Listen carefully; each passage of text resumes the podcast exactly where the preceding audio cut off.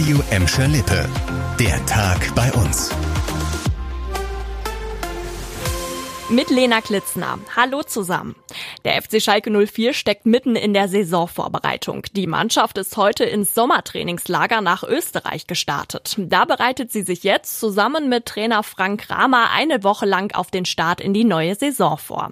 Während des Trainingslagers gibt's auch zwei Testspiele und zwar gegen die italienischen Erstligisten US Salernitana und Udinese Calcio.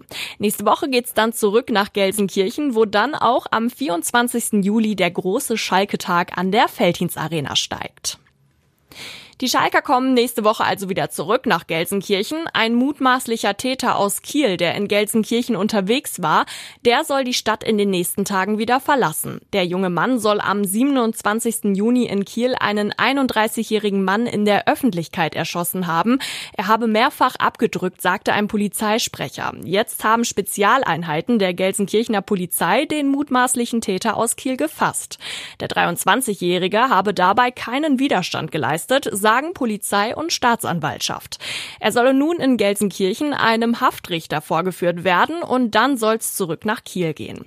Eigentlich ist er gebürtiger Kieler. Warum er überhaupt in Gelsenkirchen unterwegs war, das ist bisher noch nicht klar. Zum Schluss gibt's noch eine entspannte Nachricht. In Gladbeck, Bottrop und Gelsenkirchen könnt ihr ab sofort mit der Ella über die Straßen düsen. Ella ist der neue Elektromotorroller des Energieversorgers Ehle. Wie bei einem E-Scooter könnt ihr den E-Roller einfach mieten und überall im Stadtgebiet wieder abstellen. Dafür braucht ihr aber eine App mit einmaliger Registrierung für knapp 5 Euro. Danach kostet jede Minute 22 Cent. Für Ehle-Kunden gibt es sogar noch einen Rabatt.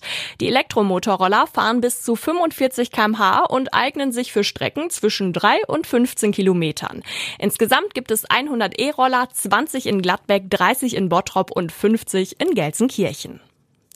Das war der Tag bei uns im Radio und als Podcast. Aktuelle Nachrichten aus Gladbeck, Bottrop und Gelsenkirchen findet ihr jederzeit auf radio und in unserer App.